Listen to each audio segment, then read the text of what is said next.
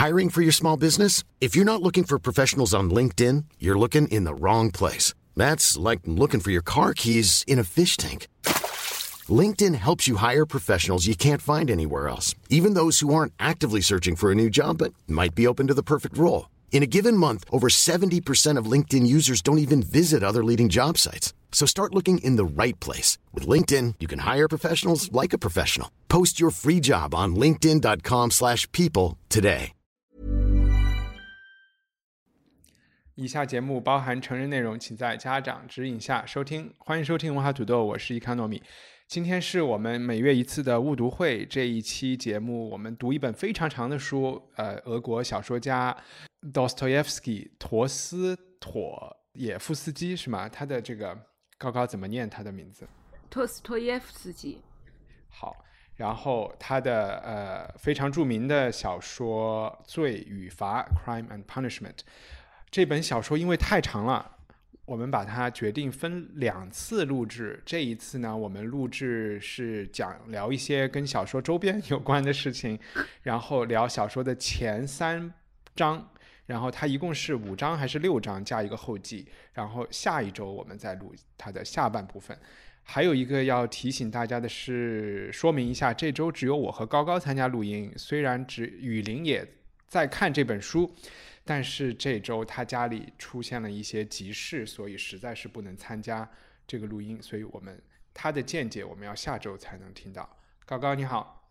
哎，你好。最开始是你比较拖延，所以觉得看不了，我们这一次看不了全书，就先录一半。但是刚刚你又讲你特别不愿意只录一半，是为什么？嗯，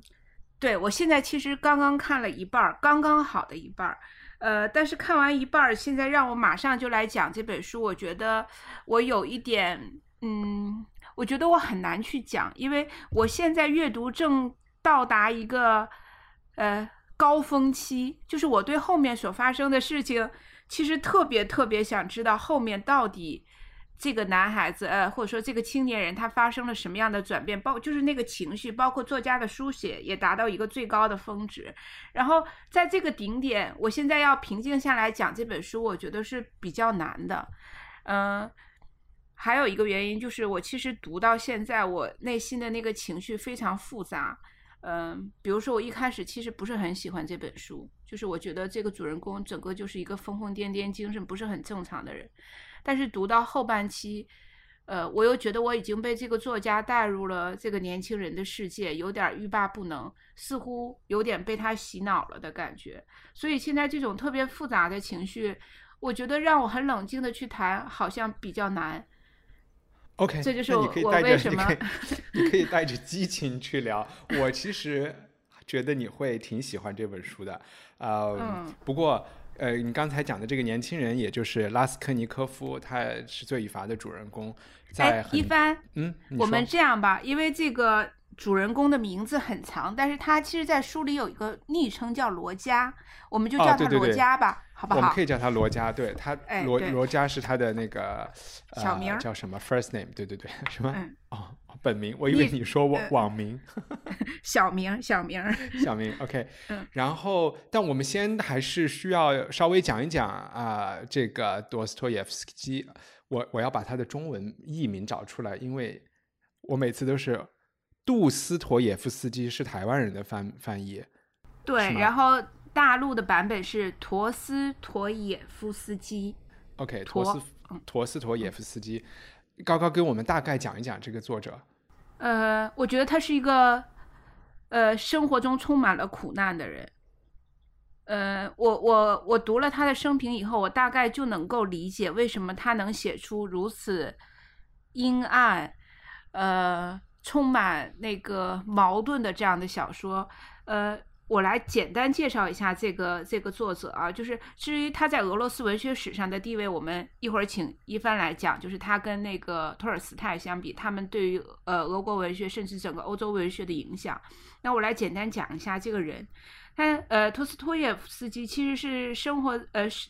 生长于一个莫斯科一个非常贫困的家庭，然后他们家有七个孩子，他爸爸是一个退休的军医和酒鬼，然后在莫斯科的一个穷人医院工作，所以那个医院又在莫斯科郊区的那种荒郊野岭旁边，就是什么犯人的公墓啊、精神病院呀、孤儿院呀这样的一个环境。所以很小的托耶托斯托耶夫斯基他就经常在这样的地方晃，所以他对这种穷人和整个穷苦的这种生活环境，就对他童年的刺激非常大。然后在他比较小的少年时期，他母亲就死于结核病，然后他和他弟弟就被送入了一个。呃，彼得堡的一个军事工程学院去学习，所以其实他是一名工程师。嗯，呃，在他入学以后不久，他爸爸也死了。然后据说死因是因为他喝醉了以后对农奴发脾气，然后那些农奴就又用伏特加灌他，然后把他爸爸给灌死了。然后也许是因为他爸爸这个很专制又很这个暴虐的这个形象对他影响很大，所以也有人说他后来的一本就是。一本巨作叫《卡拉马佐夫兄弟》，这本书中的父亲的角色可能是来自于呃托斯托耶夫斯基他父亲的这个形象。呃，另外一个他很不幸的就是托斯托耶夫斯基从小就患有癫痫，他九岁首次发病之后，这个癫痫病就伴随了他一生。所以我们也可以看到，在他的小说里有很多角色都犯有癫痫病，那可能也是作者有意为之。然后。在他在学校读书的时候，他就其实已经开始写作了。但他最早是翻译，比如说他翻译了巴尔扎克的那个《葛朗台》，把它译成俄文。但是那个时候一直都没有人去关注他。然后他的一第一个第一篇短篇小说其实是一本书信体的小说，叫《穷人》。然后他从学校毕业以后就正式的做了一名工程师。后来在那个尼卡索夫的影响下，他开始写作。呃，在年轻的时候，托斯托耶夫斯基对空想社会主义非常感兴趣，所以他就参加了一个类似于革命小组的这样的一个组织。然后这个组织他们经常会呃开展一些地下活动，比如说把一些沙俄政府比较呃禁书呃在小组里面去朗诵。后来，当然沙俄政府就对他们采取了那个疯狂的。抵制，然后把这些反沙皇的革命活动的分子都进行逮捕，然后托斯托耶夫斯基也被捕了。然后他在一九四九年，因为牵扯到这种所谓的反反对沙皇的活动，呃，被要求在十一月十六号这一天执行死刑。他已经被押上刑场了，但就在他行刑的前几分钟，注意哦，不是前几个小时，是前几分钟。然后从沙皇政府那边就来了一个呃，类似于就是啊，说哦，你他可以不用死了，让他去流放嘛。也就是说，这个人他是其实等于在死神的眼皮底下逃出来了，他其实已经等于对自己人生都放弃了。我想，任何一个人经历这样的这种戏剧性的时刻，他可能整个的精神世界都会发生很大的转变。随后，他就在西伯利亚开始了长达四年的漫长的苦役生涯。然后，但当然，这一段的生活经历，他也把它写在后续的作品中。比如说，在他的那本叫做《死屋手记》的书里面，可能记录了很多这种西伯利亚时期的生活。然后随后，呃，他在西伯利亚被释放了，然后他又恢复了贵族身份呀，他又被升为少少尉了，他开始有时间去写作、去思考。这个时候。这十年对于他来说是非常重要的，同时他也开始反省自己，去，呃，去信去信仰宗教。当然，他这个时候也开始了他的第一段婚姻。但是很有趣的时候，他很有趣的是，他的第一段婚姻他娶了一个寡妇。这个寡妇呢也有很多孩子。当然，这个寡妇的形象，我们也可以想说，是不是在这本《罪与罚》的小说里面也有映射？当然，到具体的涉及到那一趴，我会去讲。呃，哪个角色可能跟他的第一个妻子是对应的？他回到彼得堡以后呢，他就开始了他的写作。但后来又发生了一件对他来说很不幸的事情，就是他的妻子和他的兄长先后逝世。然后为了照顾这一堆孩子，还包括他兄长的家人，他几乎到濒临破产，欠了很多债。这个时候，他就染上了第二个对于他人生来说非常致命的一件事，就是赌博。赌博其实对他后续的人生影响非常非常大，包括他为什么要写作，他为什么后续会写出那么多长篇巨作，包括《罪与罚》呀、《白痴》呀、《群魔》呀、《赌徒》啊等这些，不排除他是要通过写作这种方式来偿还赌债。那他为了偿还赌债，他就跑到了欧洲，跑到欧洲，他开始写作。这个时候就有人有一个出版商跟他说：“呃，我可以给你预付款，但是你在半年之内必须要写一篇长篇小说。”这对他来说基本上是不可能的。但这个时候他遇到了一名打字员，就是他可以跟他一起合作来进行写作。后来他就跟这个书记学校的这个。打字员结婚了，然后两人就开始了高效率的工作。也就是在这 段婚姻里面，他完成了他写作的高巅峰时刻。对，嗯，呃，所以当当然，他最后其实也是死于跟肺部相关的病，就是他最后死的时候，他大量的吐血。嗯，所以他的一生其实是，嗯，特别颠沛流离、特别不幸的一生。呃，我想这可能也对他的写作产生了非常大的影响。我们在他所有的作品里可以看到那种他对于那种，就你会觉得很阴暗、很阴冷，嗯，有很多超乎于正常人的思考模式。我想可能都是跟他的人生经历有关系的。大概是哎，我想对，哎，感谢高高，感觉准备的好好。呃，我补充一些，就是我从你听到以后，嗯，想说的是，就是从他生平中想说的是，其实从你最后讲阴暗的那一点讲，我其实我不知道你有没有看过戈雅的画儿，就是一个西班牙的画家，黑就是很黑黑暗，他反正他有一段黑色的时期，然后。我觉得他给我的就是呃，多斯托耶夫斯基给我的感觉就挺像戈雅的。但我今天在 YouTube 上看一个纪录片的时候，提到他在瑞士巴塞尔的一个博物馆里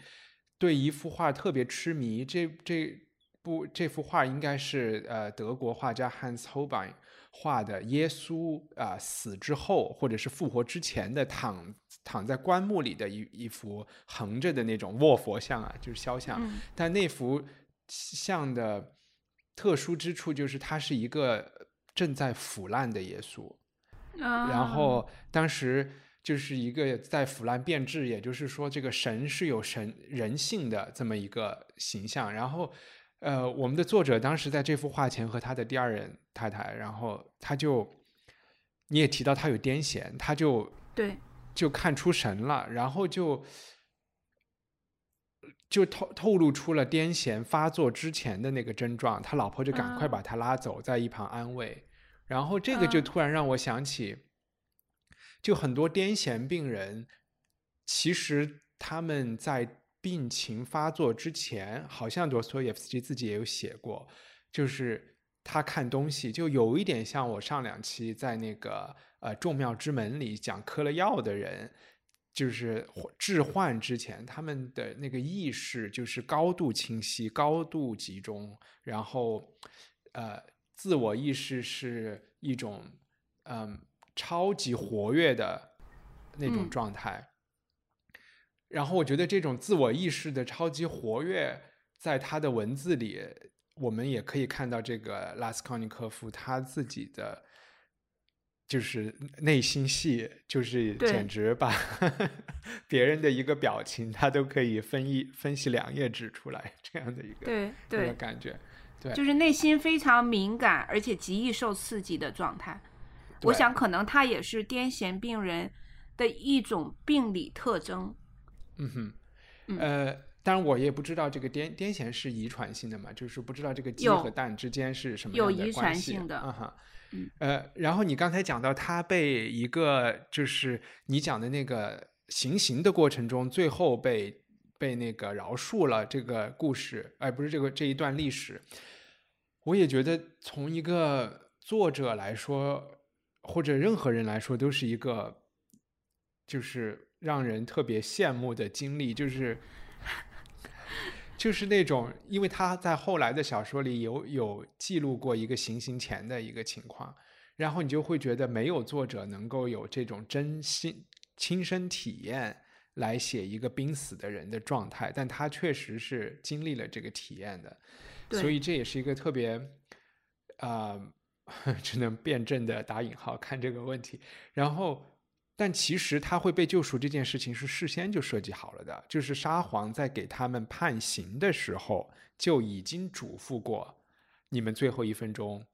就是不要射击，然后让他们去逐放，逐放以后再参军，等等等等。啊，所以很凶残的一种行为。对，这比你说的他最后发了慈悲还要可怕，对吧？嗯就是说嗯他本来是一个，他本来是一个暴君或者是一个专制的独裁，然后他还希望通过饶恕你来，在你这儿赚回一点儿，就好像你最后要感恩他重新给了你的生命，就是他他的这个，我觉得好可怕。对，还带有戏弄的色色彩，就是玩弄别人的生命，然后又会让那个被被拯救所谓的被拯救的人感觉到自己呃得到了某种宽恕，但其实是一个高高凌驾于自己之上的人对自己生命的这种戏弄，很恐怖。对我就可以想象，一般的人，呃，和他同时被行刑的有一个人当场就疯掉了，然后啊可能更还有就是沙皇想要达到的那个效果，就是说，然后你就通过在西伯利亚劳改就变得服服帖帖，对吧？但是我相信，就是你刚才讲的那个更可能是。呃，就是我我们的作者他这样智商的人 能够感受到的那种侮辱啊，或者是或者我也不知道，就只是省 四处省略了一亿个字这样的一个感觉。然后，嗯，你刚才讲到赌博，我也觉得挺奇怪的，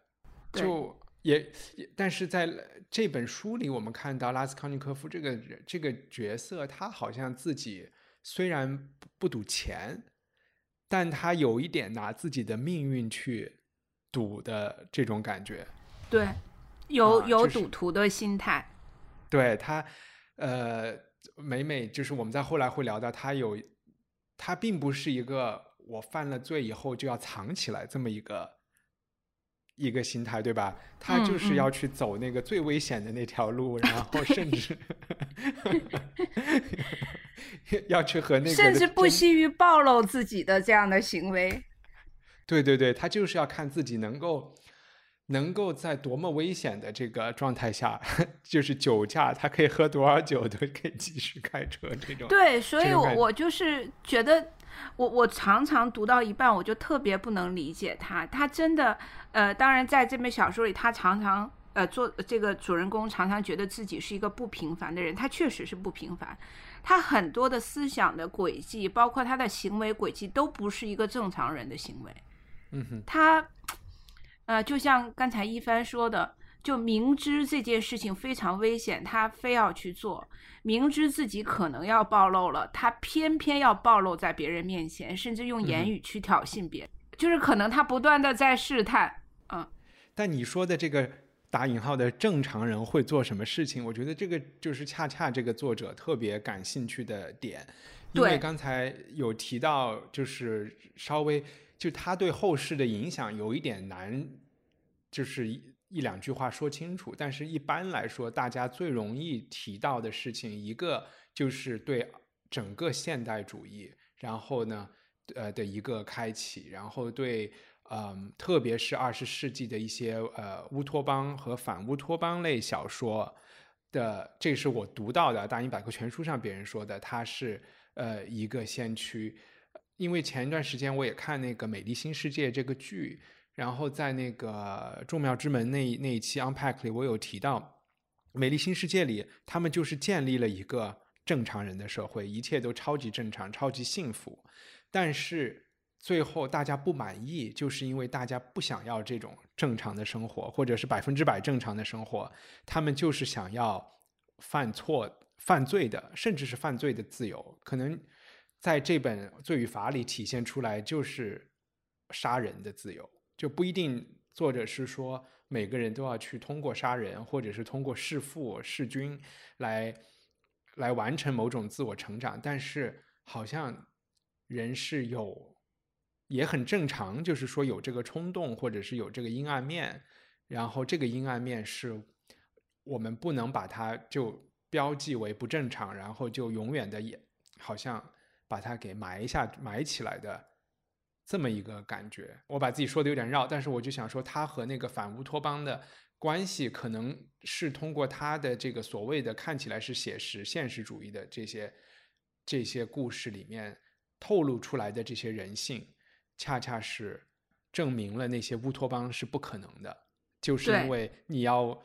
乌托邦里的这些人，其实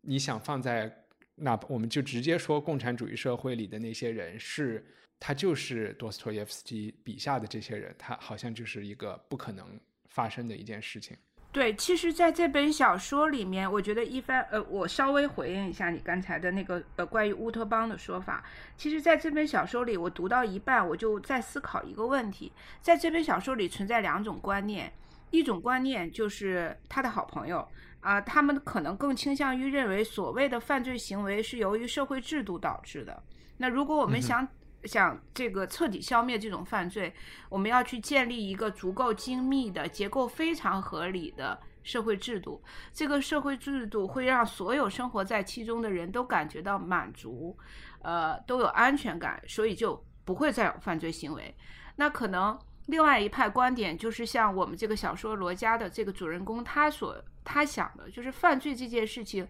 其实他可能跟社会没有关系，它跟人性是有关系的。那回应到你刚才所说的那个《美丽新世界》的那本剧集里面，在乌托邦社会里，是不是在那样一个完美的社会制度之下，呃，犯罪就不会再出现了？但是我们会看到，犯罪的这个欲望，这个东西似乎是人的一种本能，它无法被、被社会制度去消除掉。啊，我想起来了，当时那个就是呃，John the Savage 那个人，他在《美丽新世界》里说：“我就是要不开心的权利，对，就是对你每天都要让我开开心心的，我我就是就是要的就是不开心的权利，对吧？”嗯、对，对，对，嗯，然后另外一个，我觉得他对后世的影响，一个比较明，也是大家经常提到的一个，就直接也是弗洛伊德就，嗯，也有提到的，就是说他的心理性非常的强，他可能嗯。是人类历史上对心理描写就是数一数二的这么一个作家，所以他对后来的心理学的很多分析啊什么的，也，嗯，就是包括弗洛伊德在内，也承认他是受了呃多斯托耶夫斯基的这个影响，然后甚至是在哲学领域，呃，从稍微比他年可能年轻一点的尼采，然后一直到后嗯。来法国战后的这些存在主义者，因为存嗯。在主义者面临的这个问题，以及尼采提到的超人的问嗯。题，超人正好也是我们那个调戏栏目上一次讲肖伯纳的距离也是直接提到的，就是这些问题如何就是如何活的这些二十世纪现代人嗯。面临的问题，都是这个拉斯科尼拉斯康呃 Raskolnikov 这个人他遇到的，他就是一个超级有遇到各种存在主义危机，然后最后要通过杀人来，好像找到一种一种答案的这个感觉。嗯嗯，然后我再快比较快的说一下，因为其实作者实在是就是信息很多，就是他的他的比较有名的作品，我其实只读过一本非常短的作品，就是《地下史来信》，应该是叫这叫啊这个名字之类的啊，嗯呃 from 无手记吧？对对对，嗯然后后来我稍微翻过呃一些片段的，是他最后的一本，你刚才说的剧剧作，你你讲的剧是很厚的一本意思，对吧？然后呃是那个当然也是他的夫兄弟，封箱之作了。对，然后卡拉马佐夫兄弟里的就这本书特别特别厚，而且好像前五到十年在中国特别红，然后对，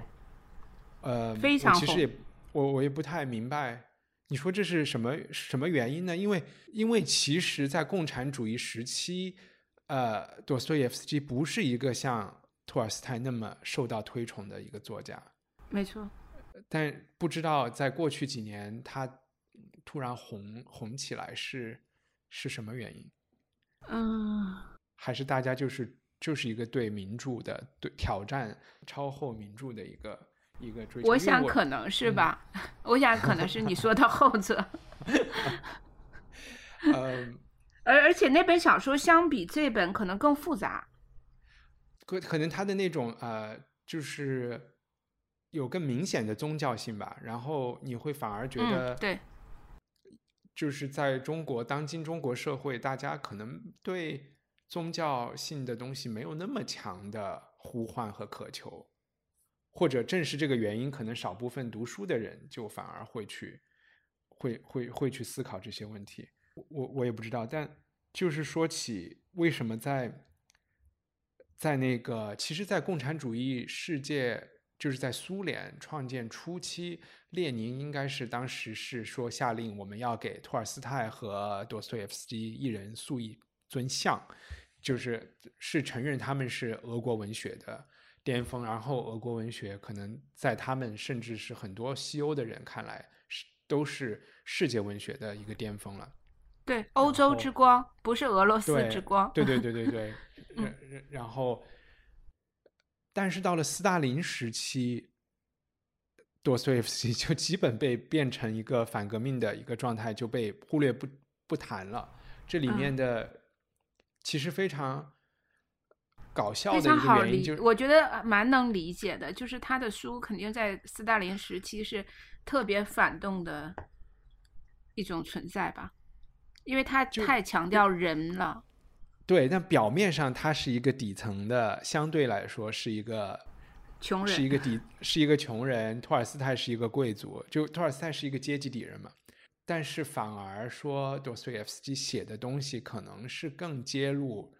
能够更揭露出一个乌托邦的不可能之处，或者是他的他如为何是行不通的等等这些东西是是让在斯大林，所以他也是在俄国也是到了斯大林死了以后，可能才又允许被谈论和被呃被推广这样的一个。这样的一个人，我开始是有点想说能够对比一下这两个人，但是因为我也没其实没有任何做这个事情的这个资历和背景，无非就是 我读过《战争与和平》，然后非常喜欢。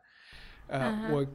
我是觉得这两个人可以对比一个很有趣的事情，我可以推荐一本书。就是其实是今年二月份刚刚死的一个英国的一个写文学评论的一个人，叫乔治斯坦纳 （George Steiner）。他在八十年代初写了一本很长的，就是现在是按一本书来，其实就是一本很长的文学评论，叫《托尔斯泰还是呃陀思妥耶夫斯基》。这样这本书里面，其实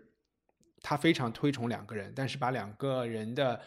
作品就是蛮有趣的对比，然后包括和美国的作品和西欧的呃之前和同期的作品，也都做了挺多很细致、很细致的对比。在他反正就因为是一本很长的文章，就有一点难解释清楚。但最开始这本书吸引我的注意力，是因为他说到很多读者，要么你就是喜欢托尔斯泰，要么就是喜欢多斯托耶夫斯基，很难同时喜欢两个人。然后，哎，我就觉得好有趣，就想知道，他们一个是火星 火象的，一个是水象的吗？是为什么会？哎，我觉得做一个粗浅的比喻，这个比喻可能会让很多托尔斯泰的粉丝觉得很不耻。就是我，我觉得他们俩很像金庸和古龙的关系。啊，你说托尔斯泰是金庸是吧？对，然后对托斯托耶夫斯基是古龙。你是怎么你怎么解释这个？就是呃，你你你没有看过金庸和古龙的小说是吗？金庸看过，古龙没有看过。就是古龙古龙的武侠小说非常意识流，他的那个那个招数其实都都不是那个会像金庸写的那么详细，甚至门派都写的那么清楚。他非常着重着墨于个体的意识的那种体现，甚至他的对话都极其的简单，两个人呃经常那个一段。就是一句话，一段就是一句话，非常简洁有力，但是读起来就会有一种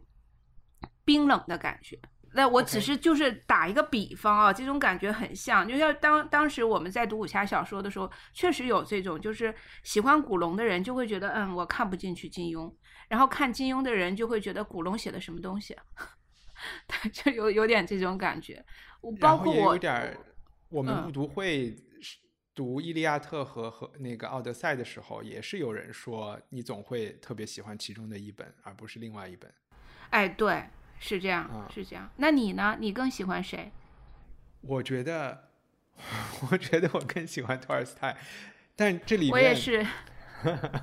我也是。就怎么讲？就是我还是说大家应该去看乔治斯坦纳的书，但是它里面出现了一个比喻，就是也许可以当一个总结性的比喻，但这个比喻也说明不了任何问题，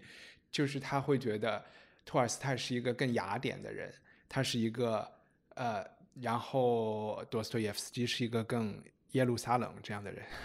就这个也很难，有点那个意思。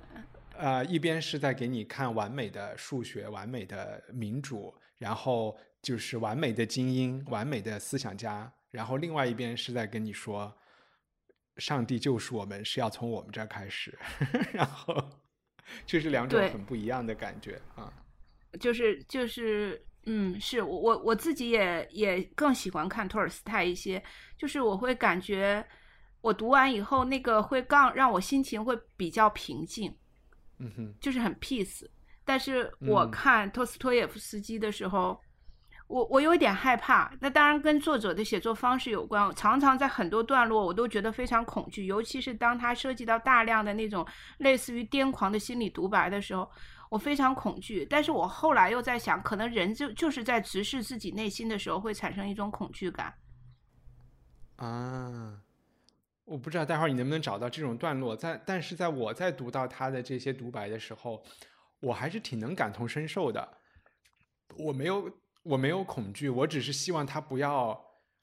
他不要跨过那个疯狂的边界，然后就承认了。我就是对于他的玩的智力游戏，或者是给自己给自己提高的这些游戏难度，我觉得。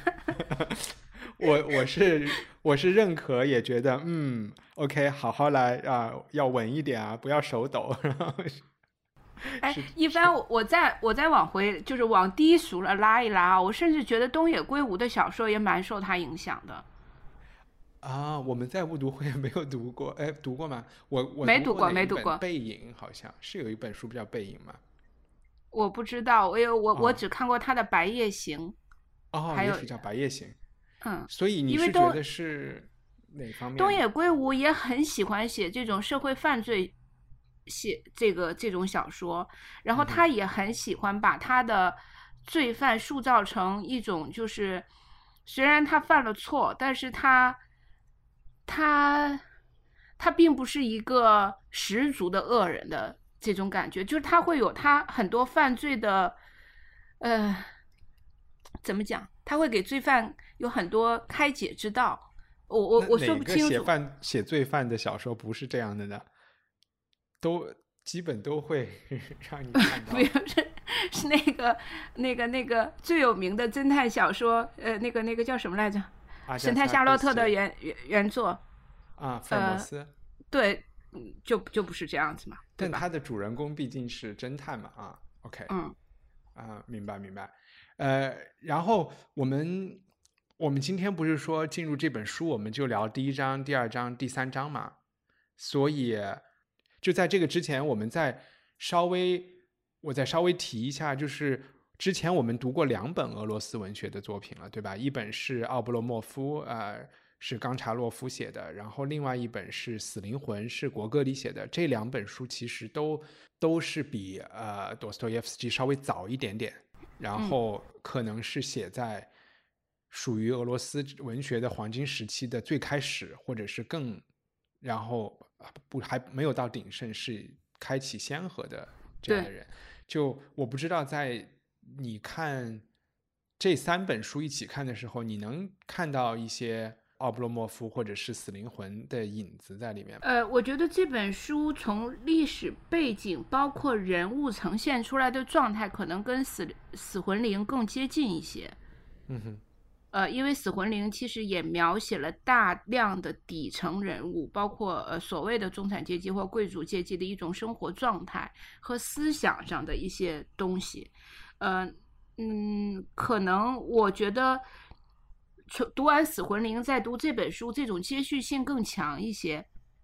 当然，写作风格是完全不一样的。如果说《死魂灵》那本书里面还有一点幽默的地方，就是让你读了以后觉得还挺有趣的、挺好笑的，在这本书里面是完全找不到的。嗯，至至于前面那本书，我觉得呃，我有点忘了那本书的名字，我都忘夫。啊，奥布罗莫夫，呃，好，呃，就跟这两本完全不一样，因为那个的更集中去写一个人，嗯哼，不太像。你觉得呢？我我不知道为什么我会还是在在这个拉斯康尼科夫身上看到奥布罗莫夫的影子，呃，因为虽然两个人就是拉斯康尼科夫是一个行动派，然后奥布罗莫夫是一个死宅，但是他们两个人性格不像啊，一个是激进派，一个是颓废的，颓废，吧对，嗯，但是我觉得，呃就是奥布洛莫夫如果 给他他被蜘蛛咬了一下，或者是 打了鸡血以后，就会变成这样，因为他们两个人都是啊、呃觉得就是自我感觉相当良好的两个人，对，嗯，然后呃身边都有一些想让他们振作起来的朋友，然后嗯他。嗯是他们都他们的不振作，但是奥布洛莫夫就是纯粹的不振作，拉斯康尼科夫只是不想找工作，或者是不想。我们其实看到现在看到的程度还不知道他为什么是这样的一个情况，就只是觉得他就是不想进入现在他眼前的这个社会，或者是不想他会不想过一个很平凡的生活。他可能是觉得这个社会不值得他进入。你说谁？奥布洛莫夫还是拉斯康尼科夫？呃，拉斯康尼科夫，就是他哦觉得这个社会不值得他去进入，甚至不值得他去，呃，为他进行一种建设性的改变。嗯哼。他想摧毁他。明白，好吧。Anyway，那我们就挨着顺序聊一下一二，讲一讲一二三章讲的东西。呃，我们当时是怎么分工的你来先讲第一章。？OK，我讲一讲这本书。其实，在讲第一章之前，我先再讲一个感受，再讲一个嗯整体的体验。就其实节奏非常快，不要看它特别长，它的节奏可能比很多就是你读托尔斯泰的小说要快。然后，然后它特别，它除了在这我看的版本里，它的第一章里面还分了很多小节，然后每一节都挺像一幕的，就有点像一个剧本的一幕。这一幕嗯是在他家里，第二幕就是在大街上，第三幕在酒馆里，它是按这样来分的，所以读起来给人一种有一点像在看一个话剧的感觉。就是说节奏比较快，没有太多浪费时间的地方。那在第一章里面，我们最开始几乎把所有的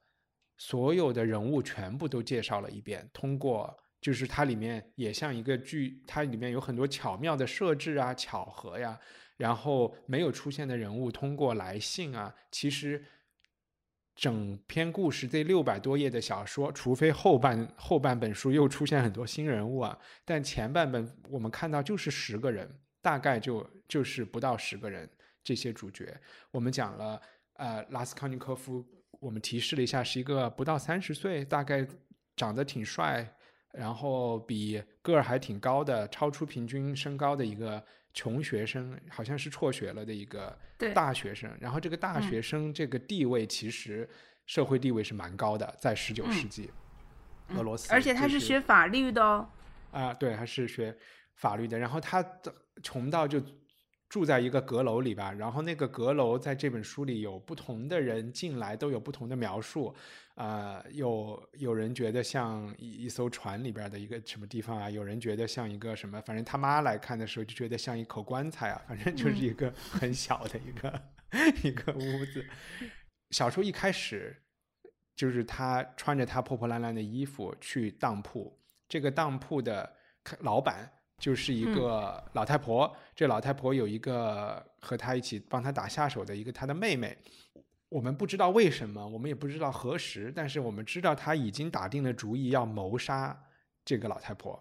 然后你就之前就会感觉就是为了谋财害命呗，嗯。他就去假模假式的去当一个东西，然后呢，就是去勘勘察一下他的这个犯罪环境啊。然后后来他就去了一个酒吧，和酒吧里边一个人聊天，然后聊天的这个公务员酒鬼就跟他讲了他们家的身世。后来这些人和他都有很多交道。然后接下来第二天，他就收到了他母亲的来信，母亲来信就说他和就讲了一大段他们家的事情，他和他妹妹的事情。呃，然后最后就是说到他们要结婚了，然后未婚夫在圣彼得堡，然后他和他母亲和妹妹都马上没两天就要来圣彼得堡找他，然后接下来不知道又过了一两天，他就去，也是因为很多巧合的原因，我们就真的看到他跑去杀了这个，呃，用一个斧子把这个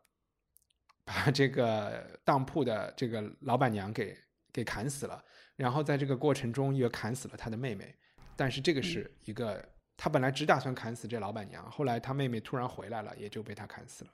然后接着他就好像也没有被发现啊，险些被发现，逃离了现场。第一部分基本是这么一个情况。我不知道你看了第一部分以后，你会感觉到这个人是一个什么样的状态？其实，在第一部分，呃，很清楚的描写了，呃，我我就我就还是简称他罗家啊，就是罗家的犯罪动因和犯罪行为。写的很清楚了。那动因起因就是因为他很穷，然后他连呃他他还被他的房东一直催着要缴房租，他没有钱，他就把他爸爸的那个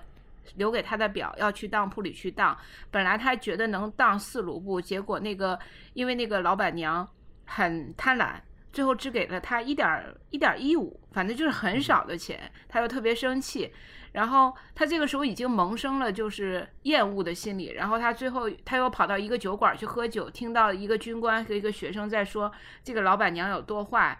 其中有一句话对他有很大的刺激，就是说像这个老板娘这种人就应该把他杀了，杀死他就能拯救很多人。如果我们因为杀了一个人能够拯救一千个人，这就是一个英雄之举。然后就与他那个那个时候的那个犯罪心理已经有了契合，他就萌生了杀意。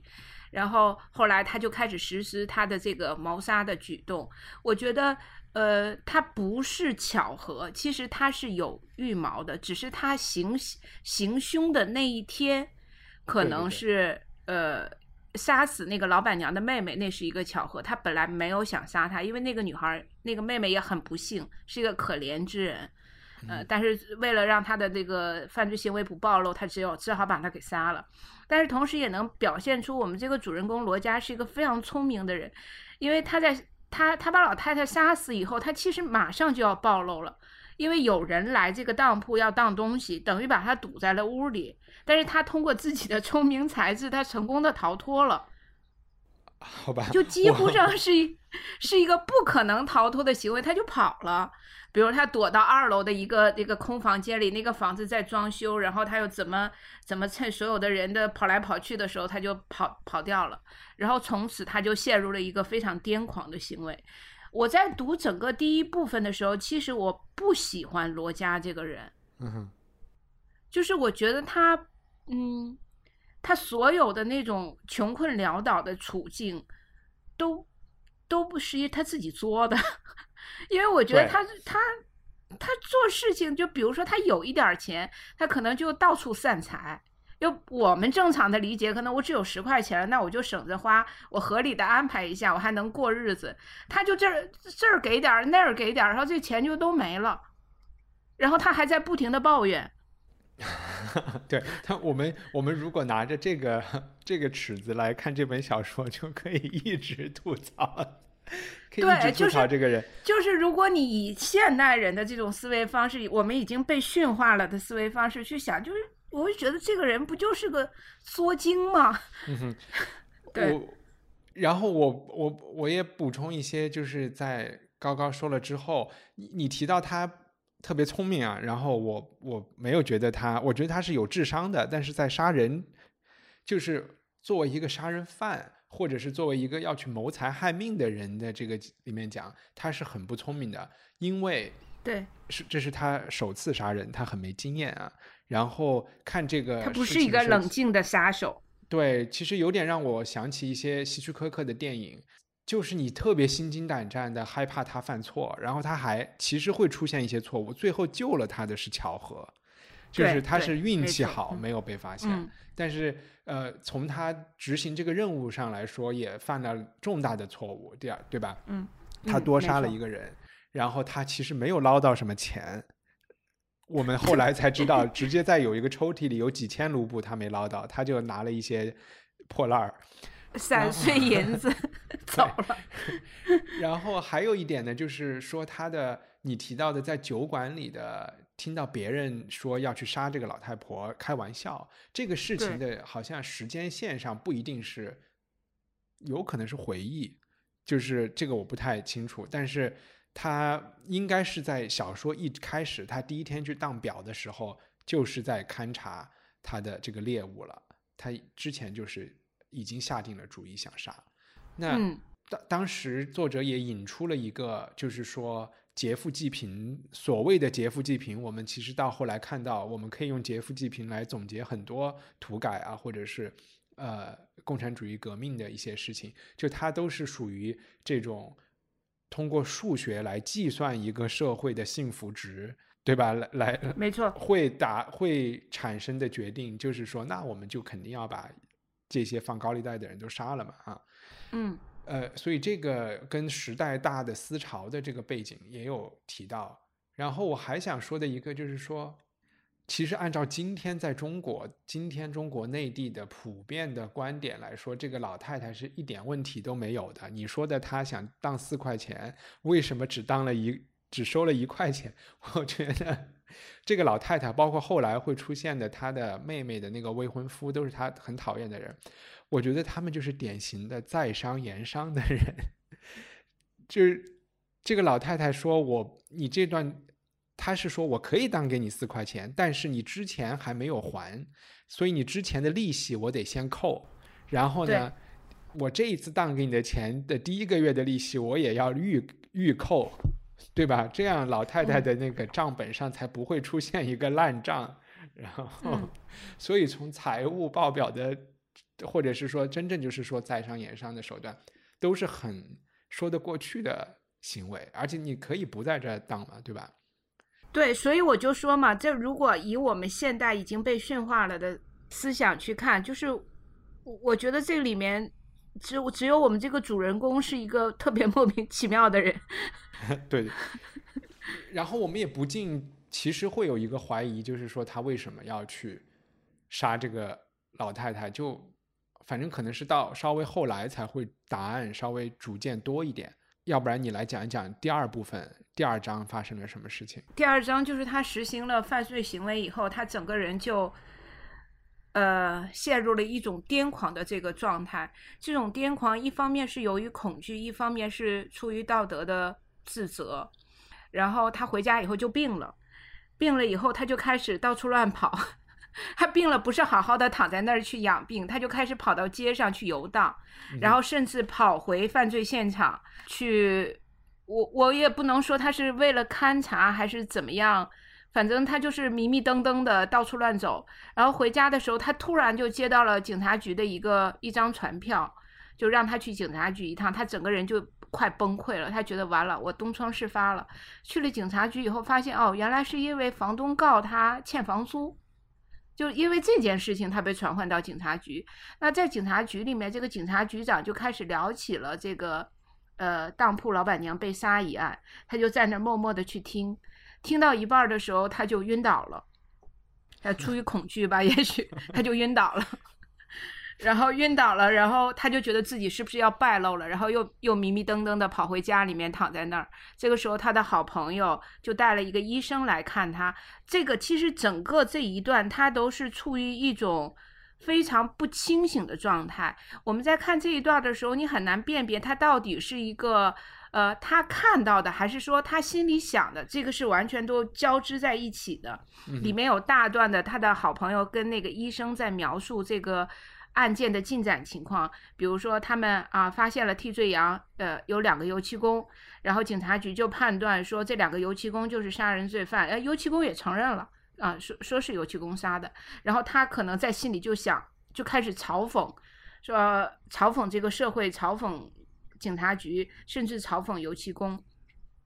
然后呃在他生病的这个时候，呃他的那个未呃妹妹的未婚夫。也到访了，因为他的妹妹和他的妈妈马上就要来到圣彼得堡来看他了，然后所以他的妹夫来打前阵，所以他们有了一次正面的呃交锋。他的对他的妹他的妹夫就是那种用我们现代人看来一个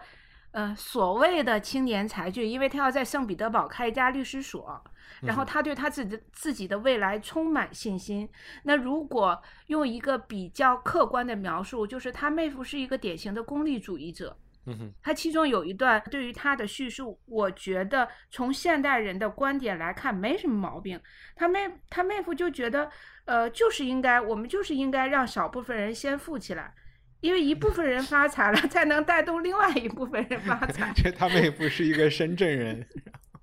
对。我看到这儿的时候，我就好好好想给他鼓掌。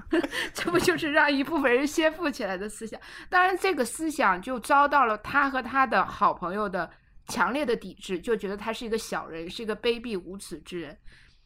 他就更坚定了不能让他妹妹嫁给他。当然，我需要补充一下，他妹妹之所以嫁给这个人，并不是因为爱他，他妹妹其实是想救罗家。因为罗家太穷了，他妹妹觉得我嫁给一个有钱人，我就可以让我的弟弟继续读书，可以拯救我整个家庭濒临于破产的这样的一个境地。他带着一种救赎的心态要去嫁这个人。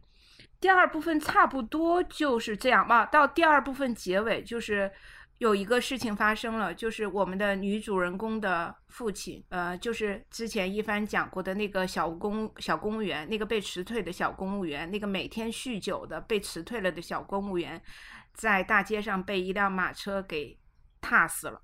然后这个时候，其实我们的主人公罗家拿到了他母亲给他的钱，他母亲其实就等于变卖了家产，然后好不容易凑了二十多卢布给他。然后他在马路上看到了这个小公务员马上就要死了，他把这个人送到了家里，然后把这二十多块钱全都给了这个穷困潦倒的家庭。也就是在这个场景之下，他遇到了我们这部小说的所谓的女主人公，一个为了呃为父卖淫的女孩儿。对。但其实这对吧？我这么形容没错吧？但这没没错没错，而且这里面我们省略了大量的细节，就包括这一家人的，就是他们穷困，对他们是两个离异的人组合的新家庭，然后他们他们有有一堆孩子，对对对，然后妻子是一个得了肺痨的女人，但是每天还要不停不停不停的干活，然后她的丈夫是一个呃落魄的前公务员，但是每天还要酗酒。就没有什么钱，还要去酗酒，更让他的家庭陷入了那种濒临崩溃的一个状态。这个时候，他的大女儿就是我们这个女主人公，我我还是说一下她的名字啊，是叫索尼娅吗？有一个很美丽的名字，索菲亚，她是索菲亚，对，她是索菲亚，然后昵称是 Sonia，反正在英文对啊。那她为了让呃解决家里的财政危机，她就做了妓女。然后，呃，我们的这个罗家第一眼看到索菲亚，就觉得她像一道圣光一样，就觉得她是所有的人中，她虽然可能是最嗯社会地位最低贱的一个人，但是她又却是那么美好的一个人。当然，在后续的故事中，他们俩会有大量的情节发生。嗯，对，第二部分大概就是这样子。我其实觉得第二部分给我印象最深的是。就是也是我对作者的这种心理描写的把握特别生动，就是我们的主人公呃罗 Roger 对吧？你刚才说让我们称呼他，他去他去警察局，然后发现其实不是这件事情，是另外一个债务。当然他的这个和房东的债务又是另外一件，我觉得大城市里边的人在商言商，让他非常。生气的一件事情，就是他的那个房东太太，其实之前要成为他的丈母娘，然后就就不收他房租，还借他钱。只不过后来房东太太的女儿不幸死了以后，他房东太太就跑来跟跟他算了一大笔旧账，对，就是也没问题，没毛病，对吧？我其实觉得这个毛病稍微大一点。但但是后来在警察局里的那个微妙的心理描写，就是说他最后他觉得被侮辱啊，因为自己穷被侮辱之后，他甚至 想立刻坦白，你们在聊的那个大杀人案，我就是凶手，是我干的。对，这这段描写特别逗，就是我觉得，哎，我我先我想到一个词形容他，我觉得他就是一个病娇。就是他还特别容易生病，动不动就晕倒，还特别容易被激怒，而且，然后甚至他会觉得这个，你你就想象一下，如果他突然就对警察交代了，然后别人当然就会很吃惊，然后他就他马上就要交代了，但是他晕倒。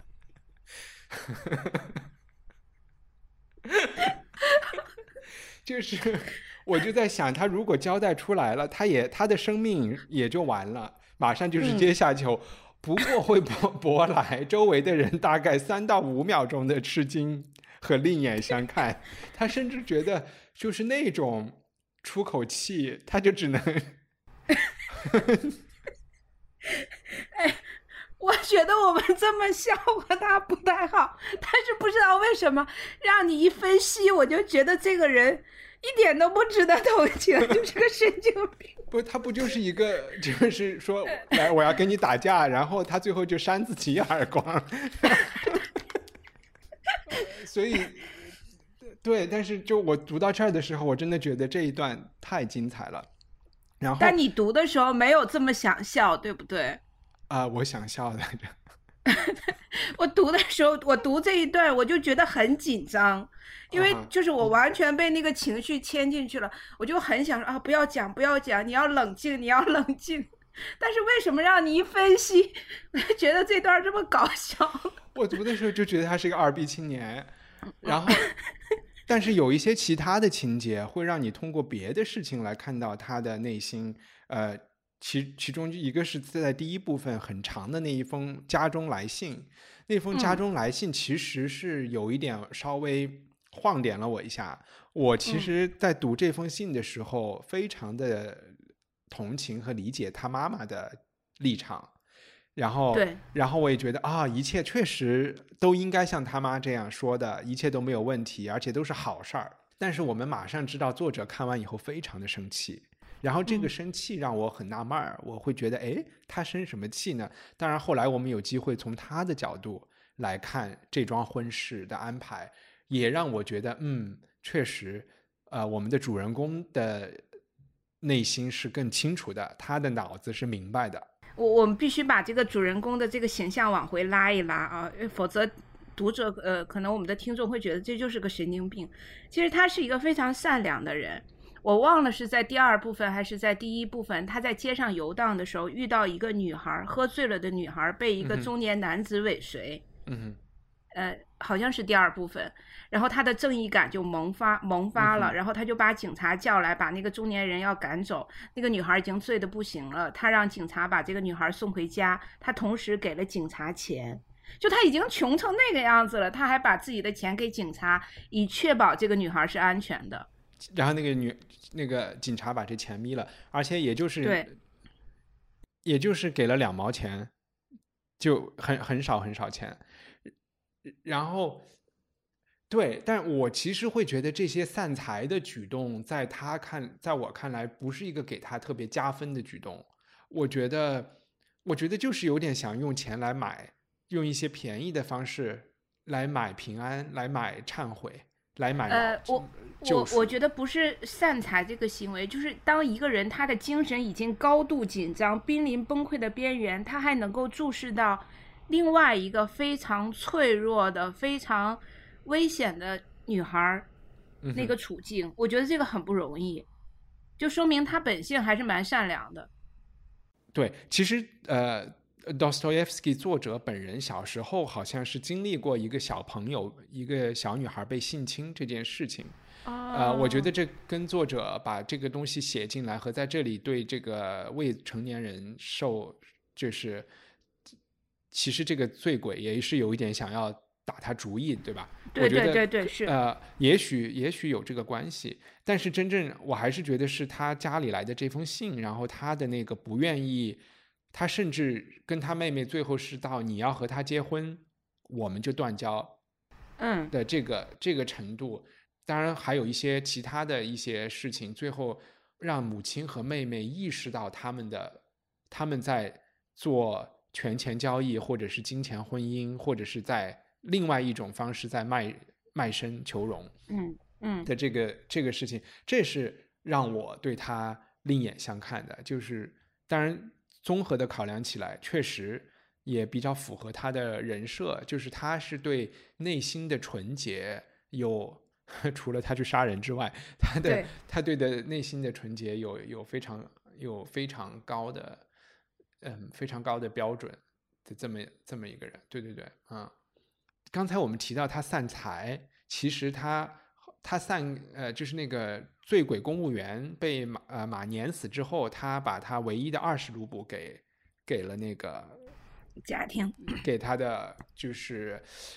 呃寡妇，然后呢对。对，然后给街上的这个小女孩是为了警察让她送她回家，给了两毛钱。然后这些在每一每一次他散财的时候，都是他包里所有的钱，他从来都不会。这里面有一些就是一个学生，一个骄傲的人的一个一种贵族的姿态吧，一种这种感觉。然后其实有一点让我想起，刚才不是在试图要对比。托尔斯泰和那个和他嘛，因为他们写的几乎几乎是同时期的事情，在那个《安娜·卡列琳娜》里面，我记得安娜在火车站碰到了她就是未来的男朋友 Ronsky 的时候，这个 Ronsky 当然有点想有一个有一个站台的工作人员被车碾死了，然后这个 Ronsky 也是觉得啊，美女在这儿，我要大方一点，他也有散财，他一散就给了这个人一千卢布。就说给他家庭，然后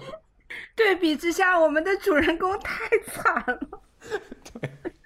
然后我突然，我突然就想，哇，真的，托尔斯泰不愧是一个贵族，然后也不是，不愧是一个大地主。对，就是虚构。兜里钱的本金都都是不一样的。对，计算单位差好远。然后我想到那个 Dostoevsky 看到这一段的时候，都会觉得什么叫贫穷限制了我的想象。对，因为他也其实一直有抱怨，类似像托尔斯泰或者屠格涅夫这样的就是贵族出身的作者，他们有很多时间。他说他们有两三年的时间写一本书。他说我每次都是为了赶截稿日期嘛，哈。然后，anyway，这是一个题外话啊。呃，那第三部分发生了什么呢？刚才第二部分结尾的时候，我们是发现，呃，他把钱给了这个，给了这个寡妇啊。第三部分，呃，我们我想可能可以把这个情节分成两部分，一部分就是他的妈妈和他的妹妹真的来到了他的，来到他现在住的地方，对他的寝室，然后这个时候我们可以看到他的好朋友。他的好朋友叫什么名字来着？呃，他的好朋友叫 Razumkin，呃，拉祖米辛啊，是一个非常热情的，有一点话痨的人，然后也是一个非常呃现实主义的一个人，就是非常入世的一个人。这个时候，我们可以感觉到拉祖米辛对他妹妹就产生了浓厚的兴趣，因为他妹妹确实一个是一个非常美好的姑娘，一见钟情。然后，嗯，对。然后他的在这个里面，就他的妈妈就觉得我们这个男主人公罗家简直过得一塌糊涂。然后他的妹妹，呃，他们更多的争论是在于他要劝说他妹妹不要嫁给那个叫卢人的家家伙。他妹妹这个时候还有一点小小的坚持，就是我们不要谈这件事情。妹妹还是蛮想嫁的那个时候。然后，呃。这个时候，我们的男主人公罗家就还是处于一种就是精神比较恍惚的。其中有一段谈话，就是拉祖米辛和这篇小说里的一个医生一直在想，罗家是不是疯了？就他们一直在怀疑他疯了。然后，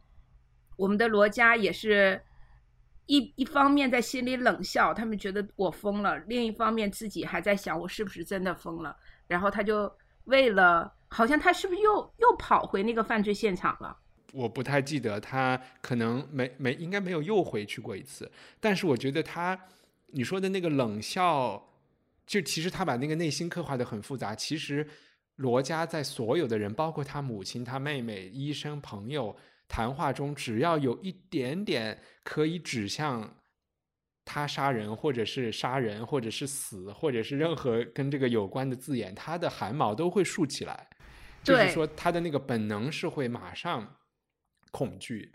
但是呢，他马上就会再附加一层稍微理性一点的分析，嗯然后理性的这一层分析就是啊，他们应该是正常的，我不要神经过敏。但是他又会再有一层是说，他们也许在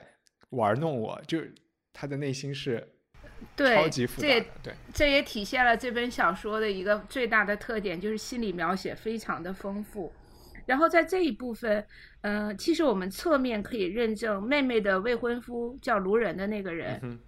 确实是一个很很恶心的渣男吧。他把老太太和自己的未婚妻请到了彼得堡，但是却让他们住那种最廉价的旅馆。嗯哼然后，嗯，其实也没有给他们什么钱吧。啊，应该没有完完全没给，他们什么路费都是他们自己赊的自己的养老金出的，啊哈，对他甚至给这个呃妹妹写了一封信，说今天晚上我们要一起吃饭，但是在吃饭的时候我不想看到卢家。如果我看到，就是让让他的妹妹在卢家和他之间去进行一个选择，就是一个很卑鄙的行为。然后这个妹妹也很妙，就说那好吧，那如果你不想见罗家，那我就一定要让罗家来。嗯哼，我想借此来判断你到底是不是一个我值得去嫁的这样的一个人。然后罗家也同意了啊，那天晚上我要去赴宴。但是就在这之前呢，他突然又发神经了，他马上就要去赴宴了，他又突然跑回自己家，然后去那个自己藏钱的地方去摸一摸是，哦，前面还有一段。就是我们这个主人公偷了这些东西，抢了这些钱财以后，他自己一分钱都没有花，他把它藏到一个大石头底下去了。对，就是正常人的思维，可能我这个时候要挥霍一下，把他把它藏起来了，然后就我以后再也不要见他，就是我要把这件事情类似于翻篇儿，然后他就跑回自己家原来藏钱的那个地方去摸一摸，是不是那个东西还在？接下来就发生了很诡异的一幕，就是他走在街上，他突然看见了一个手艺人，这个手艺人就长得面目比较丑陋，比较狰狞，然后在他们家楼下去询问门房说。哎，你们这是不是有一个叫罗家的大学生？然后门房说是啊，然后他说啊，那个人就走了，他就遇到他，他就说，哎，你找我什么事？那个人就冷笑的继续往前走，然后突然这个小手艺人转过头来跟他说，你是杀人犯。我看到那儿的时候，我整个汗毛都立起来了。然后这是最恐怖的一幕，接下来又发生了一个恐怖的一幕。呃，是他做梦吧？嗯哼，他做梦梦到了那个他杀死的典当铺的老板娘，嗯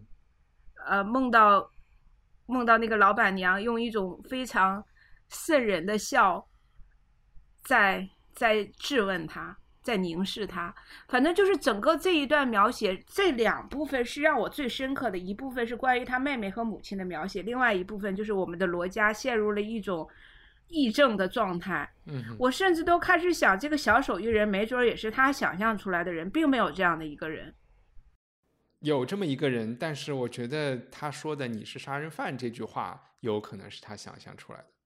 那这个人来找他干嘛呢第四章会解释啊。？OK，好吧，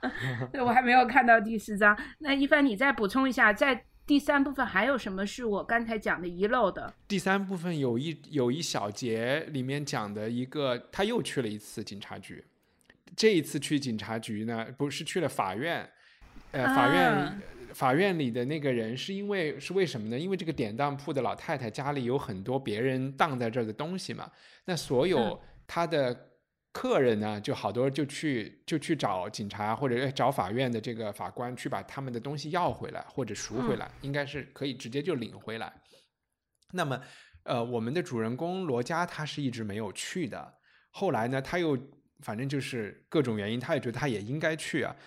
因为说实话，是在他的那个好朋友拉祖米辛的帮助下，对对对，因为拉朱米辛跟那个人比较熟，就是一个社会人儿，对然后就带着他去要东西。对对带着他去要东西，其实还好像还跟这个人是见了两次，第二次才是正式的去要东西。那在这嗯个要东西的过程中，这个法官也是正在审理这个案子，在主嗯导审案子的呃这么一个人。那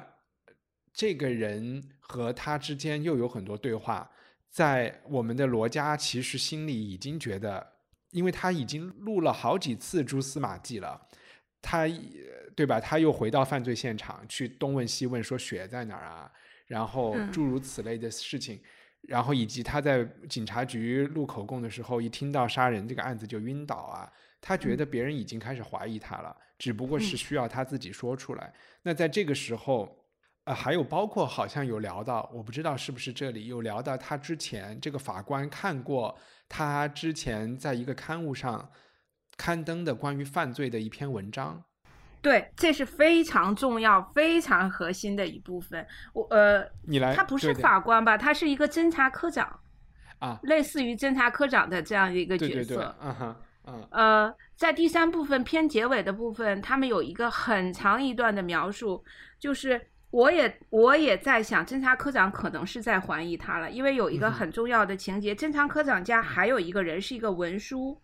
叫加苗托夫。扎苗托夫之前曾经去他们家送过传票，后来他跟罗家又在酒馆里相遇，在酒馆里相遇的时候，罗家那个时候是处于一个精神非常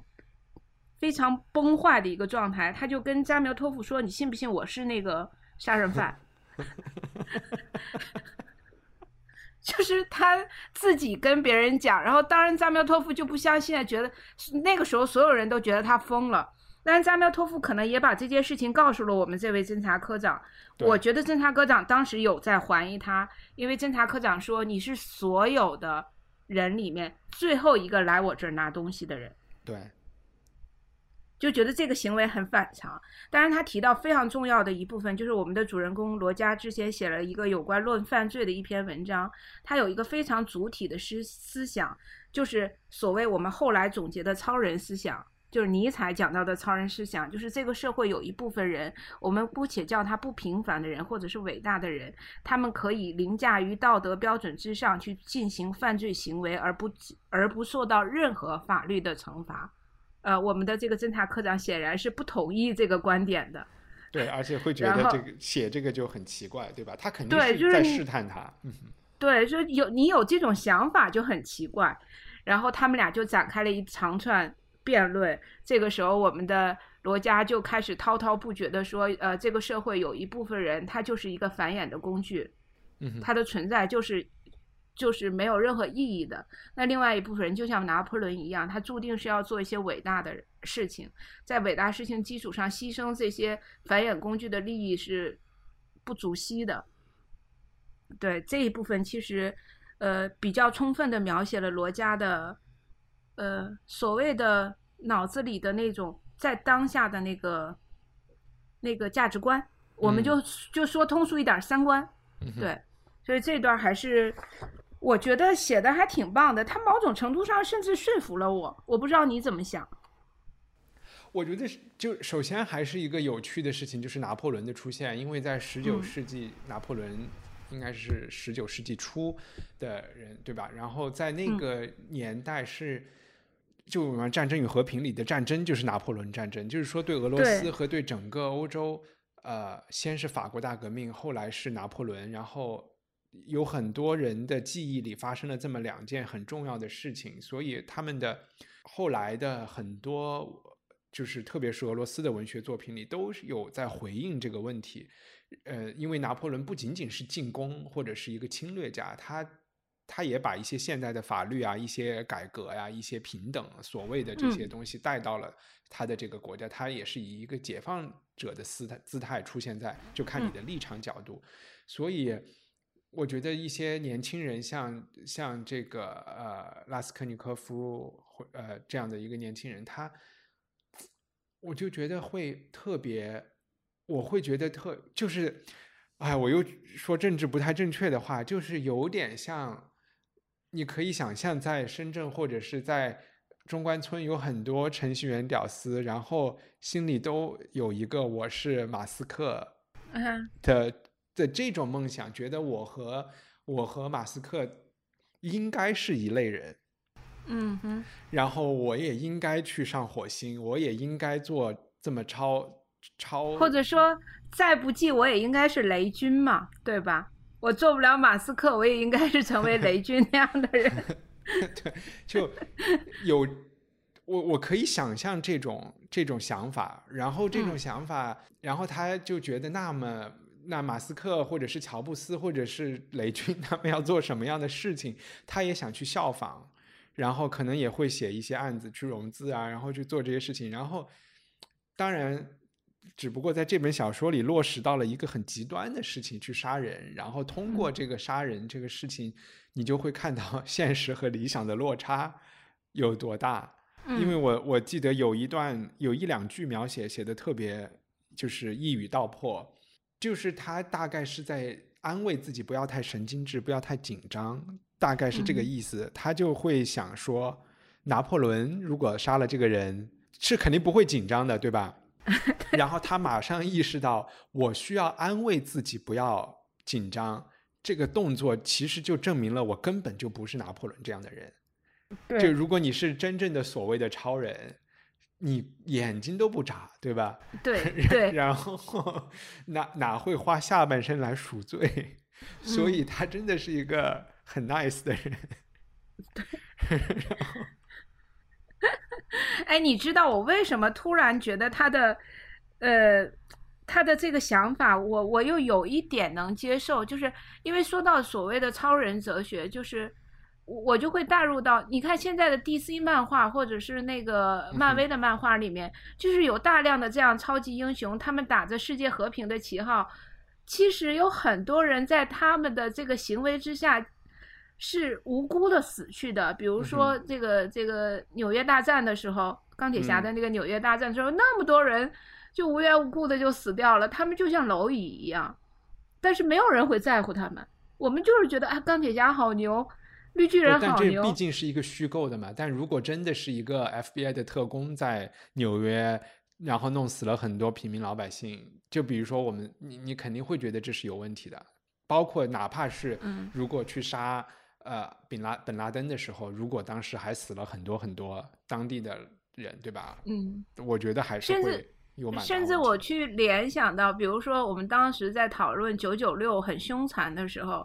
然后马云就说能够九九六是一种福报，很多人能够接受这种理论，嗯哼，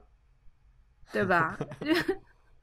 啊，对对，我觉得不完全是一回事儿，但是。我觉得，就其实联系到我们刚才讲的，每个人内心要有一种自由，或者他必须要觉得自己是自由的。这个自由，我觉得应该包括，呃，想成为所谓的超人的自由。当然，最好是他能够，他的智商能够想得更多一步，就是说。如果每个人都去做这件事情，你会生活在一个什么样的社会里？然后你作为一个自由的人，想不想生活在这样一个社会里？因为那个，嗯，最好这个道德规范应该是一个有内内在能够内化成一个我自己的信条的一个人生信条的事情，而不是纯粹的宗教或者是或者是一个嗯集权的一个教条高压下来的一个事情嘛。所以，我我倒没有觉得有。有那么大矛盾，所以我会觉得，就是能够他的那种想去想去成为超人的那种想法，有一点，就对他来说，这个层级有点太高了。他有一点，他有点从一个什么都不是的人里面，他就想突然干一件事情就干成超人，对吧？他其实应该干的事情是好先毕业，找一份工作，然后，当然我又成了一个一个这种社会的。教条，社会人的对他的这个教条，就肯定没有太多的正确答案，反而是只能通过，比如说读这本书来让你能够探索一下内心里的这个 渴望。对，就说到这儿，一帆我就觉得，呃，我看托斯托耶夫斯基这本书，我觉得他很棒的一点。就是他，呃，作者在批判一种观点或者批判一个价值观的时候，他不是说站在他的对立面的基础上去去进行猛烈的攻击，他是要把这种观点塑造的足够丰满和强大，让我们看到他的强大和立体的地方，然后再在这个背后一点点去瓦解它。嗯，我觉得这个就很厉害，他比这个直面攻击我跟你硬刚要高明的多。嗯哼，嗯。就是至少我看完这本书，我我我最粗浅的体会就是我不要去杀人，杀人的心理负担 太重了，我承受不了这些。这个就是我最粗浅的体会。我觉得对，其实一般人撒个谎都会，我我承受不了这么大的压力。对对对，呃，反正前三章大概就是就这么一个情况。你我不知道你对后面有什么样的设想，或者是我后面我猜想啊，我们的主人公该走上救赎之路了吧？啊，这个从标题上来说，罪与罚，对吧？他应该，你是说罚是通过是自我的救赎，还是真正的受到法律的惩罚自我的救赎，？OK，那是嗯通过什么呢？做爱义工，情吧，爱情吧。嗯我猜是爱情，因为我们的女主人公现在还没有完全的呈现出来。我相信，就是呃，所谓的法律对于她的惩罚可能触动不了她，嗯因为她的内心太强大了。我说的这种内心强大，不是说她能够泰山崩于前而面不改色，而是她的对于自己的那个价值观所坚持的那种笃信太强大了。我想知道后半部分是什么东西能够瓦解掉它这个东西。，OK。其实我嗯觉得在沙俄时期是有审查制度的，所以基于这个理论，我觉得他还是会受到法律的惩罚，要不然这本嗯书肯定会出不来。然后第二就是，当然他有可能去自首，我觉得也是有可能的啊。然嗯后就是说，在经历你说的那个瓦解之后，嗯然后第二就是我我当然也能看出他和这个索菲亚之间会有爱情，或者是他们之嗯间是一种，你刚才也讲她是女主角，但是我觉得他去追求索菲亚和我们开始讲他的妹妹被这个 Lucian 这个人追求，我没有看到有那么大的本质的变区别，肯定是有区别。就是他妹妹被 Lucian 追求，他是很，他是很心里很恶心的，因为他嗯。觉得 Lucian 是占他妹妹便宜，他就是想娶一个呃娶一个要饭的人，这样他才会穷人穷人，嗯他才会全嗯。心全意的跟着我，觉得我是他他的，嗯对我，而且我是你的救星，然后改变了嗯。你的生活，可以控制他。嗯，我觉得他去如果向索菲亚示好，或者是他们之间，他不就是觉得我是杀人犯，你是婊子，我们门当户对嘛？在一定程度上 是对，同是天涯沦落人，都是承受了苦难、众多苦难的人，我们就应该站在一起，是这个意思吗？个说的嗯对你说的是很正面的在描述这件嗯事情，我说的是，呃，就是索菲亚也没有更好的选择，然后也没有，当然他们之间能够相互比较同情，但是在比较在另外一层面上，我又会觉得，索菲亚 如果是也可以反过来说，我是。你说我是卖身葬父也好，还是我是怎么好也好，我总比你无故杀人要好很多吧？你凭什么就觉得我们应该走在一起？你 你比我邪恶多了。哎，但是这里面有有一点，就是前面有提到了，索菲亚是一个虔诚的教徒，对就是我我在想后面是不是会有宗教啊，那肯定的。宗教的介入？嗯，对对对，而且我同时在想，如果是在意大利这件事情，就因为天主教的那个忏悔制度，这个人 杀完以后去忏悔完以后就可以杀第二个人了，然后就不会有这么多。我我觉得后半部分，因为我大概知道一点信息，我也觉得对于所谓法律对他的裁判也还蛮搞笑的。啊哈，OK，嗯，因为在第三部分以后，我们说他去那个你说的那个侦查队长那里，其实别人已经排除了对他的怀疑，对吧？嗯，就是觉得，但是因为他的到访又再度引起了别人的怀疑。是吗？OK，嗯，嗯，好吧。那那我们今天就就聊到这里。OK，好。其实，呃，其实我们讲的挺散的，那一部分也是我们没看完，但是我觉得就聊完了挺有意思的。我我真的原来觉得这本书好沉重，但不知道为什么今天跟你 聊完，我觉得很搞笑。而且我觉得看起来就是情节非常紧凑，就真的是看一个剧情片一样的。它，对，嗯，而且比较，它是一个，你知道前三章或者是前两章吧，我大概看了两三遍，就因嗯为我不太想往后看，因为往后看就没法预预测了嘛，我就觉得会给今天的聊天带来一些问题，然后我就翻回去又看。这本书是很耐看的，就是说他的每几乎每一句话里面的那个安排和背后的意思，都特别是我觉得他妈给他写的那封信，那信息量太大了。信息量字里行间的那个信息量简直。对，没错，就是那一封信，他其实讲了很多很多的事情，而且要特别说一下，因为托斯托耶夫斯基一向是以心理描写而见长的嘛，很多人说他对于人物的心理动因的描写简直就是大家的手笔，但是我觉得在这本小说里，我能够看到作者对于犯罪现场的描写也是非常有功力的。就是我们的主人公罗佳在杀人时候，那整个场景，包括他的动作、被杀者的表情，我都觉得写的特别棒，完全就是一个电影画面的重现。嗯哼，一个初呃一个初学者的杀人，但好像他自己有讲，就是说他是一个那种社会新闻的酷爱者。爱好者，啊，对对对对对，啊他的很多杀人，包括这一个杀人和他其他小说里的杀人，里面都有社会新闻的一些影子啊。嗯，应该是。OK，好，OK，那我们嗯罪与罚就先聊到这里，大家还有机会的话，还可以再把这本书找来看。我们下周录这一这本小说《误读会》的下集。还有一周的时间，大家应该可以看完。好，谢谢大家，拜拜。好，拜拜。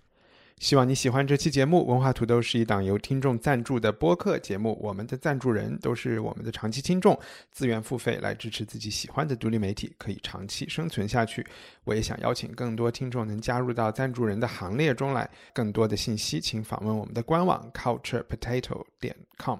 感谢各位的支持。